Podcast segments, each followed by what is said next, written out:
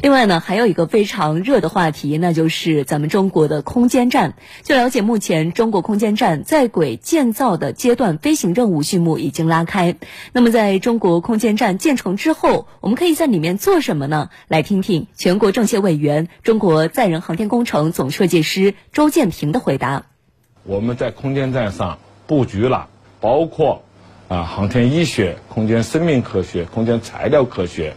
呃基础物理。包括微重力流体，呃，这个等等方面的不同学科领域的空间科学的研究设施，它会提供这些学科领域从事研究的一个比较好的条件。我们的空间站以后还将发射一个巡天望远镜，对太空啊进行巡天观测。我相信它将给我们呃天文学家提供一个非常重要的观天的利器。